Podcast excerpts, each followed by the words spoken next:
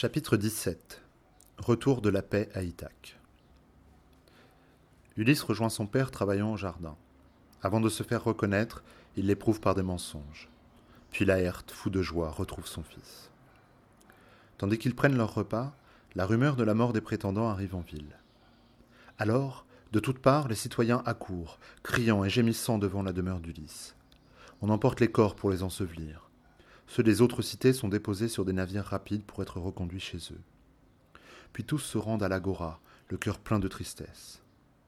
Quand tout le monde est là, Eupité se lève pour prendre la parole. Un deuil insupportable a envahi son cœur. C'est son fils Antinos qu'Ulysse a abattu en premier.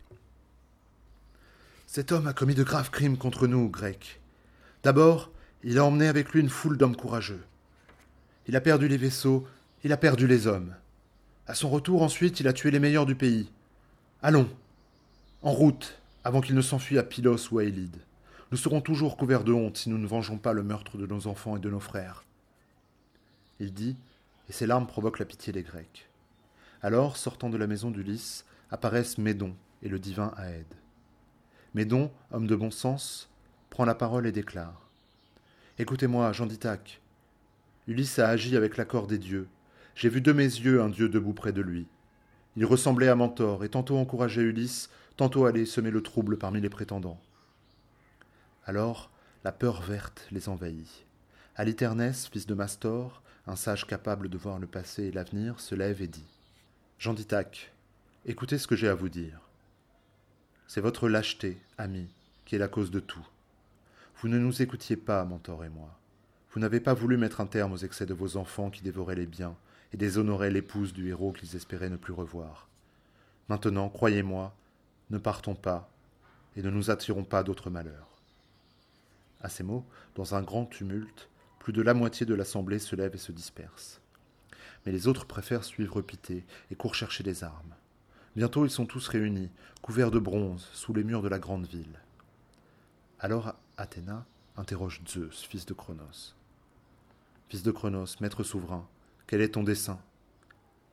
Vas-tu faire durer cette funeste guerre ou rétablir la paix entre eux? Celui qui s'est rallié les nuages répond Mon enfant, pourquoi me poses-tu cette question?